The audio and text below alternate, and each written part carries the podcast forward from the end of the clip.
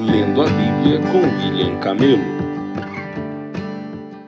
Dia 27 de novembro, Daniel 4, 1 a 37. O rei Nabucodonosor enviou esta mensagem a povos de todas as raças, nações e línguas em todo o mundo: paz e prosperidade.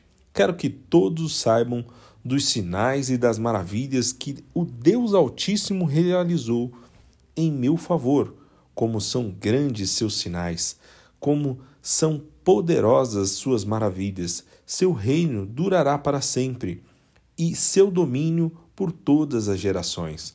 Eu, Nabucodonosor, vivia em meu palácio com todo o conforto e prosperidade. Certa noite, porém, tive um sonho que me assustou enquanto estava deitado em minha cama. Tive visões que me aterrorizaram. Por isso, mandei chamar todos os sábios da Babilônia, para que me dissessem o que meu sonho significava. Quando todos os magos, encantadores, astrólogos e adivinhos vieram, eu lhes contei meu sonho, mas eles não foram capazes de me dizer o que ele significava. Finalmente, Daniel se apresentou diante de mim e eu lhe contei o sonho. Ele se chama Beltesazar em homenagem a meus deuses, e o espírito dos santos deuses está nele.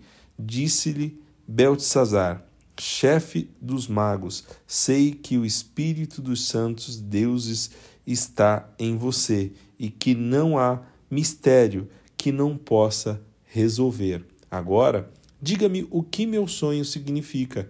Então Enquanto estava deitado em minha cama, tive este sonho. Vi uma grande árvore no meio da terra. A árvore cresceu e ficou muito alta e forte. Chegava até o céu e podia ser vista por todo o mundo. Suas folhas eram verdes e novas, e ela era cheia de frutos para todos comerem. Animais selvagens viviam à sua sombra e as aves faziam ninhos em seus ramos. O mundo todo se alimentava desta árvore. Então, enquanto eu sonhava, vi um mensageiro, um ser santo que descia do céu. O mensageiro gritou: Derrubem a árvore e cortem seus ramos, arranquem suas folhas e espalhem seus frutos, espantem os animais selvagens de sua sombra e as aves de seus ramos, mas deixem na terra o toco com suas raízes, preso com um anel de ferro e bronze, e cercado da relva verde, que seja molhado pelo orvalho do céu, e viva com os animais selvagens em meio às plantas do campo durante sete períodos, terá a mente de um animal selvagem em vez de mente humana, pois isso foi decretado pelo mensageiro, foi ordenado pelos seres santos que todos saibam que o Altíssimo domina sobre os reinos do mundo. Ele os dá a quem quer, até mesmo a pessoa mais humilde. Beltesazar, esse foi o sonho que o rei Nabucodonosor tive. Agora diga-me o que ele significa, pois nenhum dos sábios de meu reino foi capaz de interpretá-lo. Mas você pode fazê-lo, pois o Espírito dos santos deuses está em você. Ao ouvir isto, Daniel, também chamado Beltesazar, ficou atônito por algum tempo, atemorizado com o significado do sonho. Então o rei lhe disse: Beltesazar, não se assuste com o sonho, nem com seu significado. Beltesazar respondeu: Meu senhor, gostaria que os acontecimentos prenunciados neste sonho ocorressem a seus inimigos e não ao rei. A árvore que o rei viu crescia e ficava alta e forte, chegava até o céu e podia ser vista por todo o mundo, tinha folhas verdes e novas e era cheia de frutos para todos comerem, animais selvagens viviam à sua sombra e as aves faziam ninho em seus ramos, essa árvore é o próprio rei, pois o rei cresceu e se tornou forte e grande. Sua grandeza chega até o céu e seu domínio até os confins da terra. Então o rei viu um mensageiro, um ser santo que descia do céu e que disse: Derrubem a árvore e destruam-na, mas deixem na terra o toco com suas raízes preso com um anel de ferro e bronze e cercado da relva verde, que seja molhado pelo orvalho do céu e viva com os animais do campo por sete períodos. Este é o significado do sonho, ó Rei, o que o Altíssimo declarou que acontecerá a meu senhor, o Rei. O Rei será expulso do convívio humano e viverá nos campos com os animais selvagens, comerá capim como os bois e será molhado pelo orvalho do céu. Viverá deste modo por sete períodos, até entender que o Altíssimo domina sobre os reinos do mundo e os dá a quem ele quer. As raízes e o toco, porém, foram deixados na terra. Isso significa que o Senhor receberá seu reino de volta, quando tiver aprendido que o céu domina. Ó Rei Nabucodonosor, aceite meu conselho Pare de pecar e faça o que é certo. Deixe seus pecados para trás e tenha compaixão dos pobres. Quem sabe, então o rei continuará a prosperar. Tudo isso, porém, aconteceu ao rei Nabucodonosor. Doze meses depois, ele caminhava sobre o terraço de seu palácio na Babilônia e disse: Vejam a grande cidade da Babilônia. Com meu próprio poder construir esta cidade para ser o centro de meu reino e para mostrar o esplendor de minha majestade. Enquanto essas palavras ainda estavam em sua boca, veio do céu uma voz e disse: Esta mensagem é para você, rei Nabucodonosor. Você não governa mais sobre este reino. Será expulso do convívio humano, viverá nos campos com os animais selvagens e comerá capim, como os bois Viverá deste modo por sete períodos, até que entenda que o Altíssimo domina sobre os reinos de todo o mundo e os dá a quem ele quer. Naquela mesma hora, a sentença se cumpriu e Nabucodonosor foi expulso do convívio humano. Passou a comer capim como os boi e foi molhado pelo orvalho do céu. Viveu deste modo até seu cabelo crescer como as penas nas águias e suas unhas se parecerem com garras de pássaros. Passando este tempo, eu, Nabucodonosor, olhei para o céu, minha sanidade voltou, louvei, adorei o Altíssimo e honrei aquele que vive para sempre. Seu domínio é para sempre, seu reino por todas as gerações. Comparados a ele, os habitantes da terra são como nada. Ele faz o que quer entre os anjos do céu e entre os habitantes da terra. Ninguém pode detê-lo, nem lhe dizer por que fazes essas coisas.